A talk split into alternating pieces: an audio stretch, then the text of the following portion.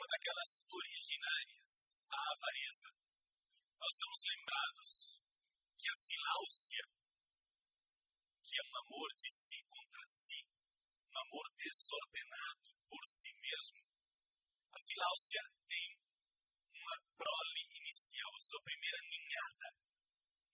As três doenças básicas, que são aquelas que Jesus teve que enfrentar no deserto como tentação. A gula transforma essas pedras em pães. A avareza.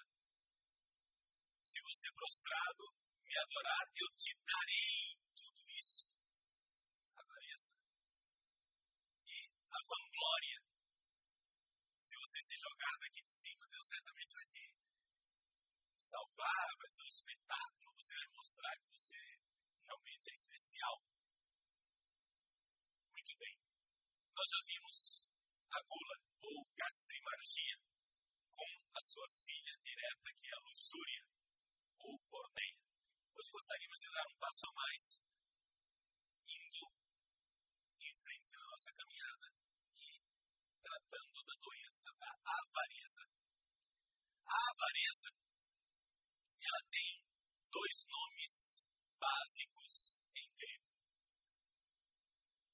Primeiro é filargíria. Esse é o nome genérico, é o nome mais comum. Filargíria é, de uma forma geral, o amor pelo dinheiro, o amor pela prata, o amor pelas coisas materiais. E existe uma outra forma chamada de pleonexia. Pleonexia é nuance diferente da filargíria, porque a pleonexia é a vontade de acumular os bens.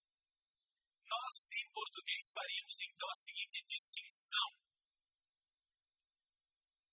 A filargíria nós traduzimos por avareza. Quando a gente fala em avareza, o que a gente pensa? Uma pessoa com a mão fechada. Né?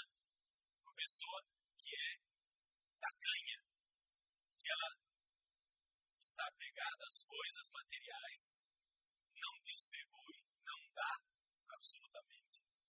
Essa é a avareza, a filargíria. Mas a pleonexia seria em português o que nós chamamos de ganância a vontade de ganhar, de acumular os bens. São duas coisas levemente diferentes.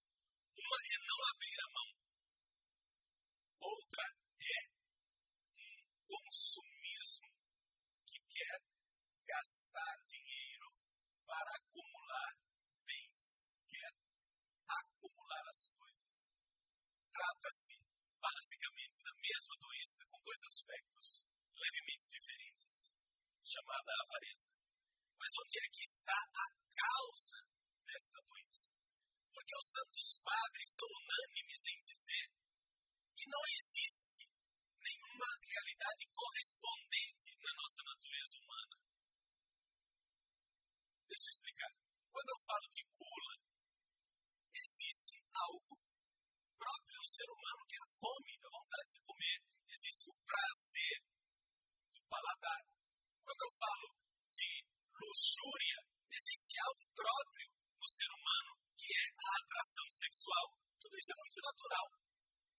Mas os santos padres são unânimes em dizer que a avareza não tem raiz na nossa natureza. Não tem um correspondente natural para ela. O ser humano não nasce com a vontade de possuir as coisas. É claro que nós precisamos possuir as coisas. É claro que a posse das coisas é necessária para a nossa subsistência, para a nossa sobrevivência. Não é isso que eu estou questionando aqui, não é isso que os padres querem dizer. Os santos padres não estão negando a propriedade privada e o direito natural de possuir, não é isso. Os santos padres dizem, no entanto, que não existe uma sede de possuir. Não existe em nós um desejo natural de possuir. Então, de onde vem tudo isso? Só para confirmar que é realmente isso que eles dizem, gostaria de ler um trechinho de São João Cassiano, das suas conferências. Na conferência número 5, número 8, ele diz assim: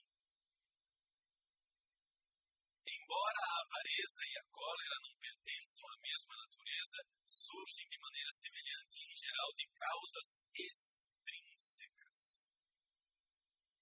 E ele vai comentando e diz assim: Tanto é verdade que alguns povos não conhecem a avareza. É interessante isso. Se vocês forem olhar para os índios, é claro, têm pecado original como nós. Não estou aqui querendo defender o mito do bom selvagem de Jean-Jacques Rousseau, que os índios na floresta estão no estado natural e que eles não conhecem pecado. Nada disso. Quem já trabalhou com índio sabe muito bem que índio, quando dá para ser mal, é mal mesmo. Então, nada de romantismo. Mas, na cultura indígena, não há uma cultura, exemplo, do acúmulo dos bens. Talvez a avareza neles se manifeste de outra forma. Mas nós vemos isso claramente, por exemplo, na cultura cuiabana. Por causa da influência indígena, os cuiabanos, de uma forma geral, não são gente que faz grandes empreendimentos não são grandíssimos empresários. Por quê? Por causa da cultura indígena que é extrativista. Eu vejo na paróquia que eu atendo no Pantanal, em Barão de Melgaço, que se eles têm o que comer hoje, não se preocupem que eles não perdem o sono. E amanhã, bom, amanhã Deus pertence. Literalmente, a cada dia basta o seu mal. Não tem preocupação de acumular, de fazer uma poupança, nada. Ganhou dinheiro, não tem problema. E naquele momento eles gastam. Veja, não estou dizendo que os cuiabanos não conhecem a avareza, porque conhecem, vocês sabem muito bem. E também não estou dizendo que os índios não conhecem totalmente a avareza. Só estou dizendo que não é uma característica típica da cultura indígena. A cultura indígena não é tipicamente capitalista. Então, os santos padres nos dizem que a avareza não está enraizada na natureza humana. E qual é a causa da avareza? São Máximo, o confessor, na terceira centúria sobre a caridade, diz assim, no número 17. São três as causas do amor às riquezas, ou seja, da filargíria. O amor ao prazer, a vanglória e a falta de fé. Mais grave, porém, que as outras duas é a falta de fé. Então vejam, a avareza não está enraizada na nossa natureza ela está enraizada em três doenças. A raiz dela são outras doenças. O amor ao prazer, a vanglória, que são aquela trindade de doenças com as quais Jesus foi tentado, além da avareza que nós estamos examinando agora, nós temos a gula, ou seja, o amor ao prazer, e a vanglória. Então vejam que, de alguma forma, a filargia, a avareza nasce do amor ao prazer e nasce da vanglória. Mas existe uma terceira causa, que é mais grave do que as outras duas. É a falta de fé. Vejam o comentário que São Máximo faz a isso que ele acabou de dizer no número 18. O amante do prazer ama o dinheiro para deleitar-se mediante ele. Isso é evidente. Quem ama o prazer quer dinheiro para adquirir aquilo que lhe causa prazer. Quem é viciado em droga quer o dinheiro para comprar droga. Quem gosta muito de comer quer dinheiro para comprar comida. Quem gosta de sexo quer dinheiro para comprar sexo. Ou seja, o dinheiro envolvido com o prazer. O que se vangloria para ser glorificado por ele. E aí vem os nossos carrões, roupa bonita. Antigamente se usava o dinheiro para comprar essas exterioridades. Agora existem gastos diferentes, aplicações de botox, plásticas é, e coisas mais. Tudo isso depende de dinheiro, tudo isso é um mercado. É um mercado da vaidade. Que ser bastante claro. Mas agora vem a parte mais séria, mais grave. Ele diz assim: o que não tem fé para escondê-lo e custodiá-lo, tendo medo da fome, da velhice, da doença ou do exílio, e espera mais nele, ou seja, no dinheiro, do que em Deus. Autor e providência da criação toda, até dos últimos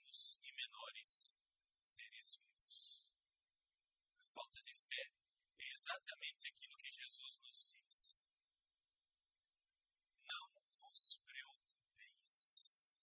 A cada dia basta o seu mal. Olhai os lírios dos campos. Eles não descem e nem fiam, e no entanto, nem Salomão, em toda a sua glória, se vestiu como um deles. Olhai os pássaros dos céus. Nenhum deles cai sem o consentimento do Pai Celeste.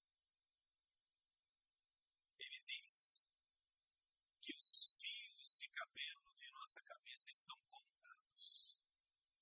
Existe um amor providente que cuida de nós.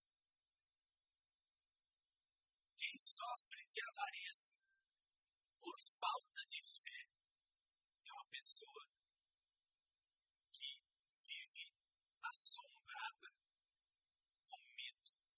Vejam a lista que ele faz desses medos. A fome. E se eu não tiver para comer amanhã? A velhice. Preciso guardar alguma coisa para minha aposentadoria. Vejam que seu máximo não está criticando uma prudência. É claro, não podemos ser contra a prudência. A prudência de investir algo para a nossa velhice, sem dúvida nenhuma. Mas uma coisa é a prudência de guardar algo para a velhice, outra coisa é a falta de fé de colocar no dinheiro que está no banco a minha segurança. Está o problema espiritual.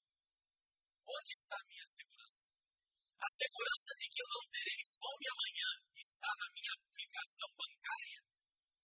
Nosso Senhor nos adverte continuamente contra isso, dizendo: ajuntai tesouros no céu, onde nem a traça corrói e nem a ferrugem consegue atingir. Nosso Senhor sabe qual é a situação do nosso coração de querer colocar no dinheiro a nossa segurança. No máximo, já nos coloca aqui a cura, esta fé na providência. Quando a gente pensa que tendo dinheiro vai até se salvar da morte. Vemos aí, conforme a análise dos santos padres, então, a causa da avareza. A avareza tem três causas básicas: prazer, a vaidade e a falta de fé. E a mais grave é a falta de fé. Tenhamos isso sempre em mente para nós termos clara a nossa situação, a situação da nossa alma diante da doença da avareza.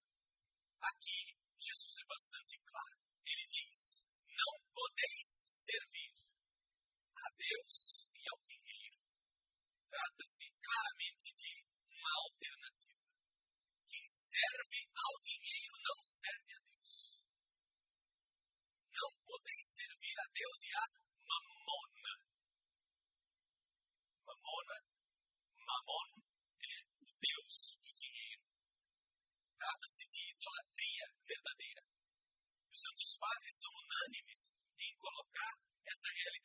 idolatria que está na avareza, uma idolatria que está no dinheiro.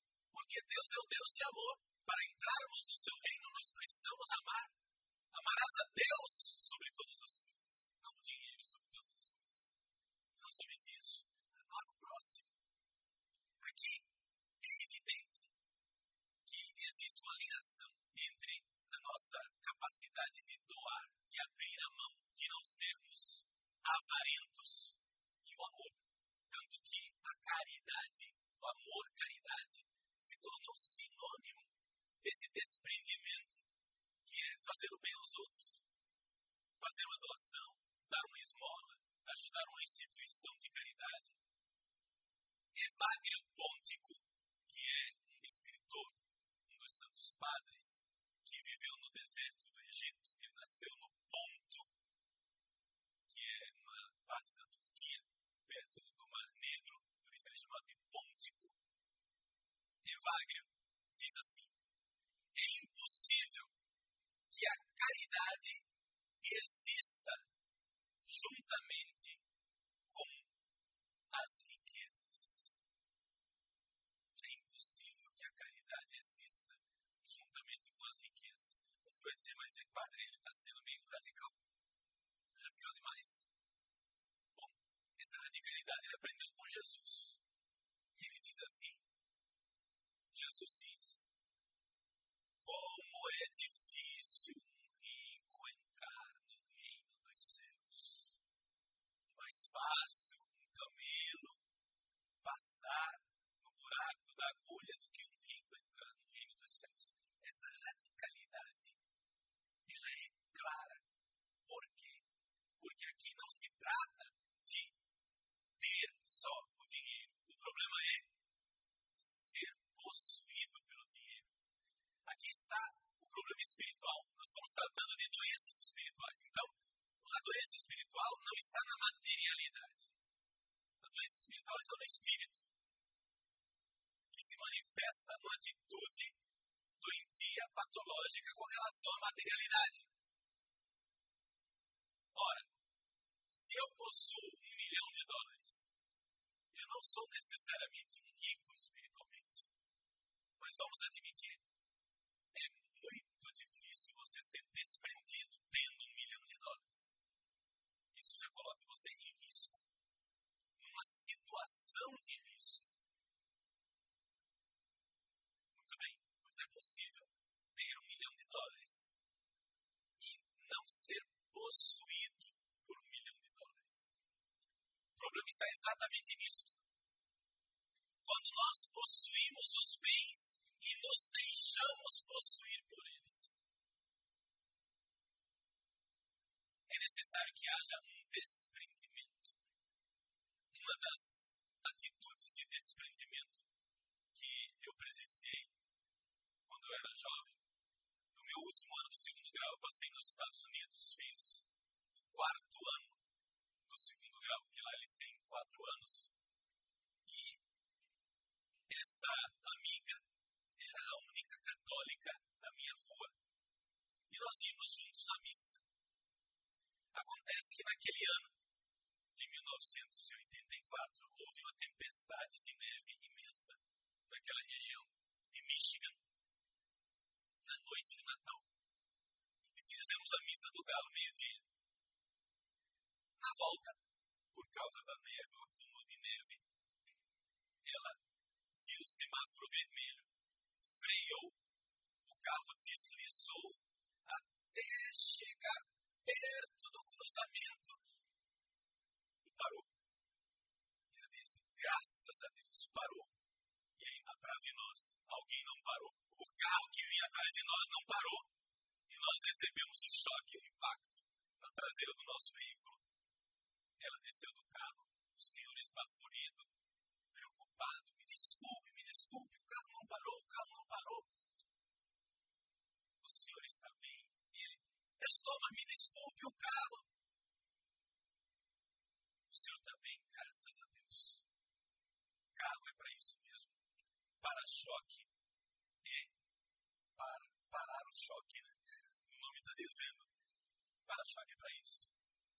O senhor não se feriu, nós também estamos bem. Mas então você vai me dar seu telefone que eu vou pagar o carro. Não, não se preocupe. Não foi. Eu também tive dificuldade de parar. E assim foi. Esse desprendimento que se preocupa antes com a pessoa do que com o bem material. Como é difícil viver o amor e ao mesmo tempo ter esse apego excessivo às coisas materiais. É, é aqui está o problema. A realidade de olhar a pessoa e não tanto o bem. A avareza, nos lembra os santos padres com clareza, ela gera uma insensibilidade diante do próximo. A filargíria e a pleonexia geram até mesmo uma aversão com relação ao próximo. Quantos avarentos não gostam de ter relacionamentos humanos? Você diz bom dia para ele, ele já passa direto pensando que você vai pedir alguma coisa.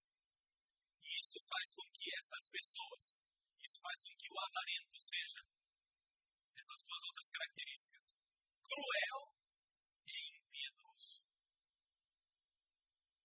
Vejam, quando a avareza se enraiza em nós, ela se torna uma espécie de loucura. Toda doença espiritual é uma espécie de loucura. A avareza também é uma espécie de loucura. Como é que se apresenta essa realidade da loucura? Primeiro, o avarento torna-se insaciável. Para ele, nunca é suficiente. Ele ganhou um milhão, ele quer dois. Não pensem que o avarento está contente. Chega um dia que ele diz: Tenho todo o dinheiro que eu quero. Não, ele quer mais. Ele quer mais. Ele torna-se insaciável. E não somente isso. Esta loucura, esta ânsia insaciável tem suas consequências, tem o seu preço. Ele perde a liberdade. Torna-se escravo. Ele está literalmente alienado. O que é, que é um alienado? Um alienado é uma pessoa que é uma coisa e vive onde ela não é. Eu estou onde eu não sou. Isto é um alienado.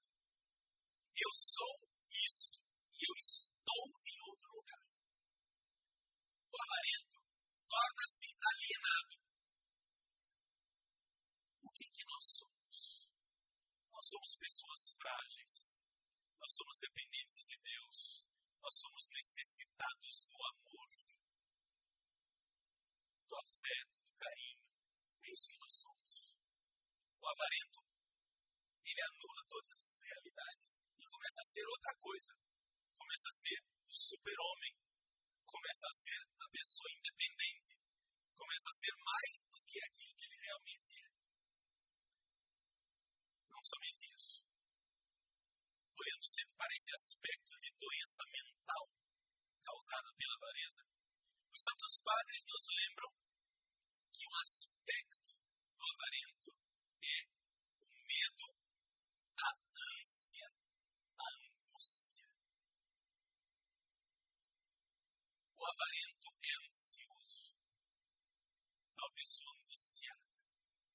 Não é à toa que muitíssimas pessoas, uma vez que possuem bens, desenvolvem uma compulsão, uma necessidade artificial de proteger-se e de proteger os próprios bens.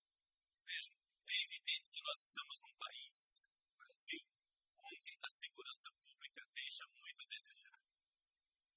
É evidente. Agora, que eu me proteja, que eu coloque grades na janela, é quase que inevitável no nosso país. Em outros países as coisas não são assim que existe segurança pública.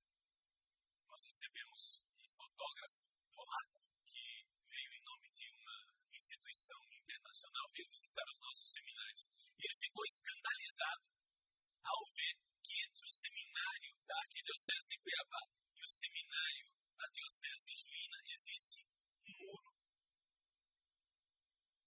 Que existe um muro entre o seminário de Juína e o de Cáceres, e entre os seminários de Cáceres e o de Rondonópolis. Mas como vocês fazem muro para eles? Isso é absurdo. Isso é uma agressão, de fato. Só que é uma agressão com a qual nós aprendemos a conviver. Nós olhamos nas nossas casas, nas coabs, onde antes era varanda, agora é grade até em cima. As pessoas não deixam a mínima fresta sem grade, porque torna-se um perigo. Infelizmente, é a situação na qual nós vivemos. Nos Estados Unidos, quando eu morava lá, nós voltávamos da escola, o ônibus nos deixava na rua de baixo, nós descíamos na rua de baixo, depois eu atravessava para a minha casa pelo quintal dos outros, porque não havia muro. Você sabe onde termina o seu terreno e começa o terreno do outro, porque você sabe onde é, você sabe até onde vai o seu terreno. Mas praticamente não há distinção entre o seu quintal e o quintal do outro.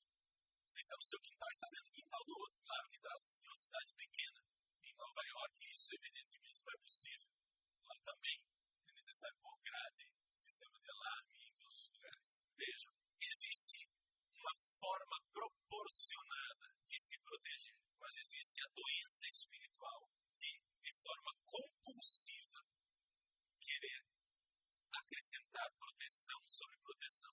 Você tem um seguro, o seguro não basta, aí você põe um alarme, o alarme não basta, você põe uma grade, a grade não basta, você paga um guarda, o guarda não basta, e você vai acrescentando as coisas, porque aquilo vai se tornando uma paranoia. Trata-se de ânsia, de angústia, que sai justamente da avareza. Outra característica desse, dessa realidade patológica da avareza, nós encontramos no estado depressivo e na tristeza.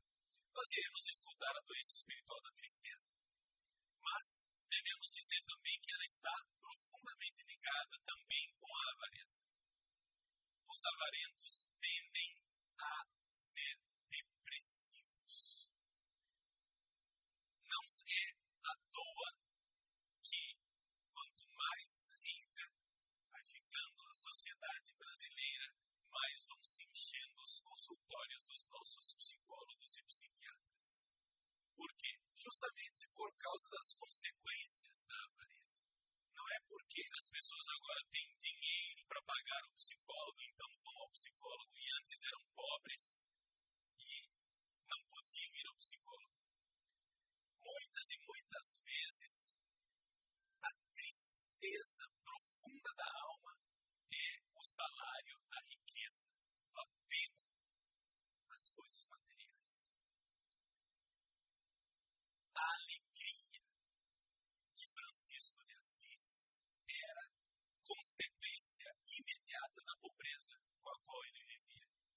É impressionante nós vermos algumas pessoas são extremamente pobres e extremamente felizes. Nosso Senhor nos diz nesta atitude quando ele diz assim: Se vós tiverdes o que comer e o que vestir, ficai tranquilos. Vejam, comer e vestir é suficiente. Você não precisa, na verdade, você não precisa mais do que isso. Da sua própria natureza humana. O resto é acréscimo. O resto são necessidades que nós vamos criando e vamos ficando dependentes dessas necessidades e cada vez menos livres e cada vez mais tristes. Por quê? Porque a felicidade não vem junto com os bens. Quantas vezes nós já fizemos essa experiência de namorar um objeto durante meses numa vitrine de uma loja, num shopping? Ficar sonhando com aquele objeto, juntar o dinheiro, ir lá, comprar, e depois que a gente comprou, não era aquilo que nós queríamos. Ou seja, não que não era aquilo que nós queríamos materialmente. Materialmente era aquilo. Mas espiritualmente não trouxe aquela alegria que nós esperávamos. Existe o salário da desilusão. Porque se a avareza é uma realidade idolátrica, todo Deus falso, todo ídolo irá mais cedo ou mais tarde mostrar sua falsidade. Mais cedo ou mais tarde irá se rasgar o véu e nós iremos ver a fragilidade daquela idolatria. A fragilidade daquele sonho. Ou porque, se a causa da nossa avareza é o prazer, porque o prazer não irá responder ao desejo do nosso coração. Ou porque, se a causa da nossa avareza é a vaidade, porque a vaidade não irá nos dar a glória verdadeira. Porque nós fomos feitos para a glória de Deus. O homem foi feito para a glória. O problema não é a glória, é a vã glória, ou seja, uma glória vazia. Ou porque na nossa falta de fé, nós colocamos nossa segurança onde ela não pode estar. Trata-se aqui do homem que constrói a sua casa sobre areia. Aquela parábola de Jesus. Ao contrário daquele que construiu a casa sobre a rocha, a rocha firme da fé. Eu sempre gosto de lembrar daquela fábula dos três porquinhos. Os três porquinhos, cada um construiu sua casa. Um construiu uma casa de palha. Veio o lobo mau, soprou e derrubou a casa e ele correu para a casa do outro porquinho que tinha uma casa de madeira. Veio o lobo, quis entrar soprou outra vez, derrubou a casa de madeira. Dois fogem para casa de alvenaria, de tijolo do terceiro porquinho. E lá o lobo não consegue infligir-lhes nenhum mal. Esta pequena história infantil nos diz que nós precisamos fugir para a casa daquele porquinho que construiu a casa sobre a rocha e que não cai. Mas quem de nós construiu essa casa? Ninguém. Nós precisamos fugir para a casa de Jesus. Que nosso Senhor me desculpe a comparação, mas Jesus é o porquinho que construiu a casa de alvenaria para a qual nós temos que fugir. Nós precisamos fugir sobre o abrigo dele, sobre a proteção dele. É a providência de Deus que nos acolhe. É Ele que nos dá este abrigo, esta segurança. Quantos e quantos salmos repetem essa ideia? O Senhor é a rocha, o Senhor é a minha proteção, o Senhor é o baluarte, é a fortaleza, é aquela muralha bem construída que me protege. Aqui nós vemos claramente esta realidade. O mundo passa. Nós gostaríamos que não passasse, mas o mundo passa. A comparação que Jesus faz da traça e da ferrugem é claríssima. Nós precisamos compreender o caráter transitório de tudo aquilo que é criatural. Não somente isto, como é passageiro tudo aquilo que é visível. Vejam, tudo o que é visível, mensurável, constatável, é passageiro. Se você pode levar uma coisa para o laboratório e, no laboratório, fazer uma experiência científica, esta coisa passará. E, no entanto, nossa sociedade está fundamentada exatamente nisso. A coluna vertebral da sociedade moderna é a ciência. Que tipo de ciência? A ciência mensurável, constatável, experimentável, ou seja, usando a palavra técnica, aquilo que é empírico. A nossa sociedade só crê naquilo que é empírico. Só tem valor aquilo que eu consigo provar cientificamente em laboratório. Problema. Tudo isto passará. Tudo. O que você consegue observar, medir, experimentar, irá passar. Até o planeta Terra irá passar. Nós sabemos que ele passará. Então vejam, não somente por, por fé nós sabemos, nós sabemos cientificamente. O Sol um belo dia vai engolir a Terra. Agora, tudo isso que passa, é sobre isso que a nossa sociedade está assentada. É em cima desta areia que nós construímos nossa casa. Agora, o Papa Bento XVI, quando escreveu o seu belíssimo livro, Introdução ao Cristianismo, ele, ao definir a fé, disse assim: ter fé é tomar a resoluta decisão de que aquilo que é invisível é mais importante. Aquilo que é invisível é mais importante do que aquilo que é visível. O invisível é mais importante. Aquilo que não pode ser medido, não pode ser levado ao laboratório, não pode ser experimentado, ser objeto de análise empírica. É mais importante. E vejam que essa realidade atinge exatamente na medula o problema da avareza. Nossa sociedade ela é tão avarenta porque ela é tão materialista. E atenção, isto não é apanágio exclusivo dos capitalistas. As duas correntes, os capitalistas e os socialistas ou comunistas, como queiram chamá-los, as duas correntes são profundamente materialistas. Por quê? Porque erigiram em felicidade uma realidade passageira. Os capitalistas são reprováveis pela sua ganância. Os socialistas são reprováveis pela sua inveja. Dom Luciano Mendes de Almeida, que foi presidente da CNBB, já falecido, que Deus o tenha em um bom lugar. Quando foi lançado aqui no Brasil um multirão para a superação da miséria e da fome, de coisa extraordinária, coincidiu em somente um mês o projeto do presidente Lula de Fome Zero. Quando foi lançado esse mutirão, o Luciano gravou uma entrevista que foi depois publicada num vídeo.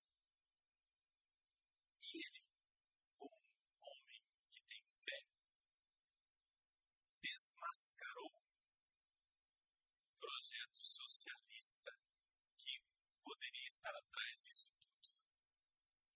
Ele disse assim: não se trata de dizer eu também. Ou seja, se o capitalista tem muito dinheiro e eu, em protesto, digo eu também quero. Porque aí nós estamos exatamente copiando a mesma atitude, colocando no dinheiro nossa esperança, na posse, no bem, a nossa esperança. Então, na verdade, os socialistas e comunistas são mais capitalistas do que gostariam de admitir. Porque trata-se da mesma avareza.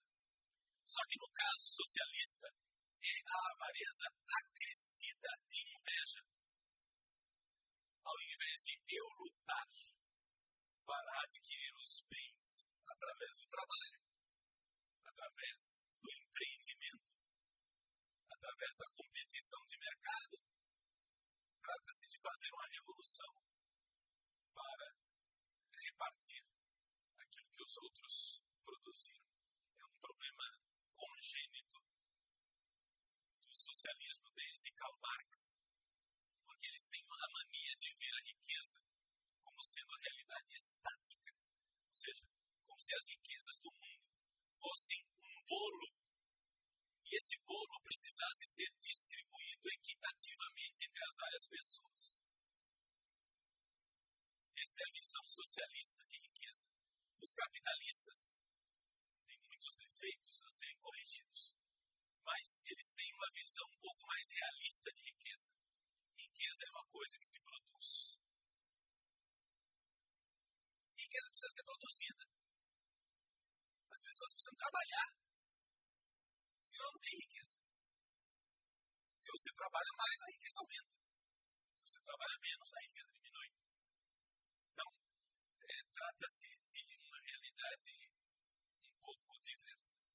É claro que nós podemos e devemos acrescentar aqui toda uma reflexão a respeito também da ecologia e do uso justo dos bens da terra. Os bens da terra e as riquezas, digamos, naturais, não são inexauríveis. Precisamos usar esse mundo que Deus nos deu de forma responsável também.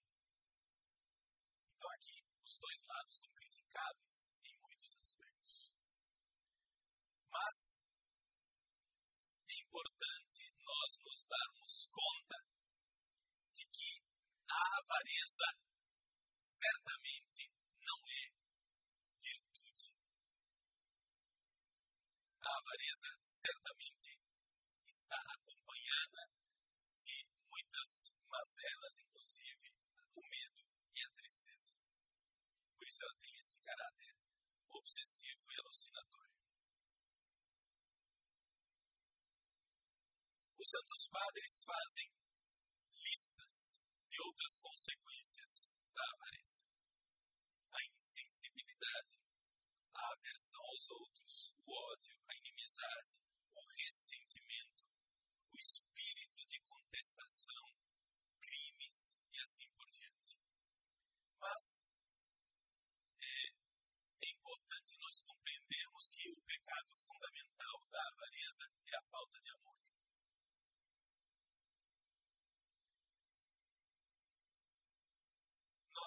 Compreender que uma das grandes riquezas da sociedade ocidental é exatamente a civilização cristã que nos ensinou a amar. Nós precisamos e devemos tomar pelas rédeas esta realidade do amor. Mas isso nós trataremos na nossa próxima aula respeito da terapia da avareza. Por enquanto, nós pedimos a Deus que nos livre da avareza que tem filhos terríveis, como a cólera, a violência, a preguiça, o orgulho, a vaidade, o espírito de superioridade, o desprezo do próximo, a irreverência, insolência e. Todas estas mazelas da avareza são terríveis e lamentáveis.